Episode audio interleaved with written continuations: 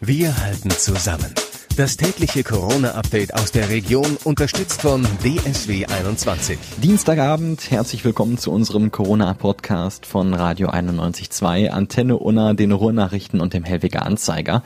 Mein Name ist Florian Jossrich und ich halte euch hier jetzt schon seit 50 Tagen mit den wichtigsten Infos und Entwicklungen auf dem Laufenden. Und zwar immer direkt hier aus der Region, also aus Dortmund und dem Kreis Unna. Forscher an der TU Dortmund wollen Coronaviren sichtbar machen. Damit könnte ein schnelles Nachweis Verfahren entwickelt werden. Physiker, Mathematiker und Informatiker der TU und des Leibniz-Instituts für analytische Wissenschaften ISAS arbeiten seit zwei Jahren an der Entwicklung eines Gerätes, das Viren optisch nachweisen könnte. Durch ein spezielles Messverfahren könnten mobil einsetzbare Tests in Echtzeit ermöglicht werden. Messbar wären unter anderem Speichel, Blut oder sogar auch Abwasserproben. Tanzen in der Corona-Krise. Die Tanzschule KX in Unna hat ein Videoportal aufgebaut. Angebot, ob Paartanz, Minikids, Hip-Hop oder Fitness, die Kurse finden übers Internet statt. Wegen der Corona-Beschränkungen musste die Tanzschule ihren regulären Betrieb einstellen. Auch das Restaurant Kochtos ist geschlossen. Das Tanzparkett ist jetzt ein Filmstudio für die Tanzlehrer geworden. Der Krisenstab der Stadt Dortmund habe in der Corona-Krise bisher hervorragende Arbeit geleistet. Ziel sei es gewesen, eine schlimme Krankheitswelle zu verhindern, die das Gesundheitssystem in der Stadt überfordert hätte, sagt der Leiter des Dortmunder Gesundheitsamtes Frank Renken in einem YouTube-Interview. Dieses Ziel sei nicht nur erreicht, sondern sogar übererfüllt worden. Das habe aber auch einen Nachteil, denn bei unter 1000 Infizierten, die inzwischen wieder als geheilt gelten, sei die Zahl der Immunisierungen in der Bevölkerung noch zu niedrig. Eine zweite Infektionswelle könne deshalb verheerende Folgen haben, so Renken. Wir rechnen einschließlich Dunkelziffer damit, dass etwa ein Prozent, 6000 Menschen in Dortmund werden im Moment immunisiert sein. Das ist natürlich zu wenig, wenn wir sagen, es müssten 70 Prozent. Wollen wir jetzt 70 Mal diesen Ablauf wiederholen? Nein, das möchte keiner. Renken selbst war auch an Corona erkrankt und gilt mittlerweile als genesen. Bei ihm sei die Erkrankung recht milde verlaufen, sagt er.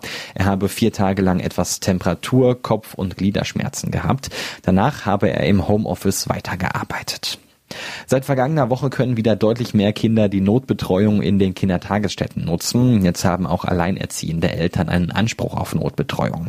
In selben werden deshalb bereits deutlich mehr Kinder betreut, sagt ein Stadtsprecher. In manchen Einrichtungen sei die Zahl der betreuten Kinder doppelt so hoch wie noch eine Woche davor. Die Stadt ist aktuell in engen Abstimmungen mit den Trägern der Kitas und gespannt auf die Ergebnisse, die Bund und Länder nach der nächsten Telefonkonferenz morgen vorlegen. Der DGB und Einzelgewerkschaften in Dortmund fordern den Einsatz von Reinigungskräften in Kurzarbeit für die Reinigung von Schulen.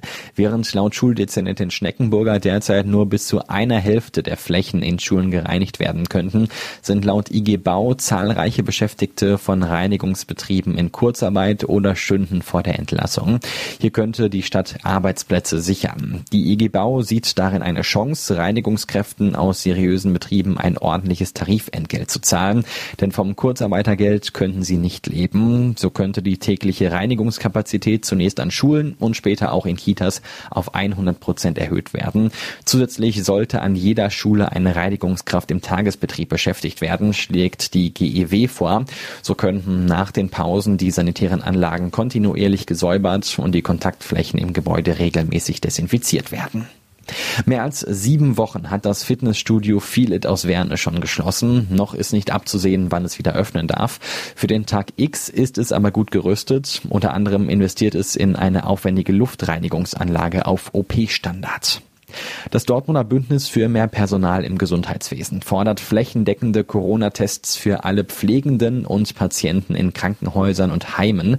Der Aufbau von Laborkapazitäten zur Auswertung von Tests an Kliniken müsste schnell organisiert werden. Es fehle auch immer noch ausreichend Schutzmaterial, besonders in Pflegeheimen, heißt es in der Erklärung des Bündnisses. Ab sofort müsste auch das Reinigungspersonal in den Krankenhäusern und Pflegeeinrichtungen aufgestockt werden. Der Kreis Unna hat eine Testbilanz gezogen. Seit Beginn der Corona-Pandemie wurden mehr als 3300 Menschen auf das Virus getestet. Ein Schwerpunkt waren Alten- und Pflegeheime. Seit Anfang März wurden dort rund 1300 Abstriche genommen. Vergleichsweise klein war dagegen die Zahl in Schulen und Kitas. Hier gab es 150 Tests. Seit April laufen die meisten Tests in den Corona-Behandlungszentren in Lünen, Unna und Schwerte. Der Kreis Unna selbst muss seitdem nicht mehr testen. Als erstes Museum in Dortmund hat jetzt die Zeche Zollern wieder geöffnet. Alle Hygiene- und Sicherheitsvorkehrungen zum Schutz der Besucher seien getroffen, teilt der Landschaftsverband Westfalen-Lippe als Betreiber mit. Die Besucherströme sollen in der Zeche Zollern ab heute begrenzt und reguliert werden, um den Mindestabstand von anderthalb Metern einhalten zu können. Alle Besucher ab sechs Jahren müssen eine Mund-Nasen-Bedeckung tragen.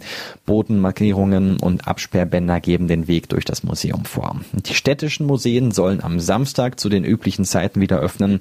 In allen geöffneten Häusern gilt aber eine Maskenpflicht für Besucher und Personal. Führungen und Veranstaltungen gibt es vorerst nicht. Eine Trauerfeier auf einem Friedhof in Kassel-Brauxel-Merklinde ist gesittet abgelaufen, nachdem vor knapp zwei Wochen zu einer ähnlichen Veranstaltung noch knapp 500 Trauergäste gekommen waren, die sich zum Teil nicht ans Abstandsgebot gehalten hatten. Wegen des Coronavirus plädiert Kassel-Brauxels SPD für eine Verschiebung der für den 13. September geplanten Kommunalwahl. Andere Parteien sind hingegen skeptisch.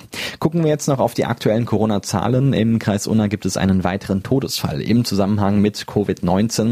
Wie das Gesundheitsamt heute mitteilte, ist eine über 90-jährige Frau aus Fröndenberg gestorben. Sie war Bewohnerin des Schmallenbachhauses. Kreisweit sind damit bereits 31 Menschen mutmaßlich an den Folgen des Coronavirus gestorben. Die Zahl der registrierten Infektionen stieg heute moderat um fünf Fälle auf 634. In Dortmund sind sechs positive Testergebnisse dazugekommen, macht insgesamt 700 bestätigte Infektionen. 616 Patienten haben die Erkrankung aber schon wieder überstanden. Nachdem Kassel Brauxel in Sachen Corona lange Zeit sehr glimpflich davongekommen war, gibt es hier jetzt den ersten Corona-Toten in der Stadt. Gestorben ist ein 51-jähriger Mann mit Vorerkrankungen. Und damit war es das auch schon wieder für heute mit unserem Corona-Update von Radio 91.2, Antenne Unna, den Ruhrnachrichten und dem Hellweger Anzeiger. Ich hoffe, wir hören uns morgen wieder wieder. Ich bin Florian Joswig und denkt dran, bleibt gesund. Wir halten zusammen. Das tägliche Corona-Update aus der Region unterstützt von DSW 21.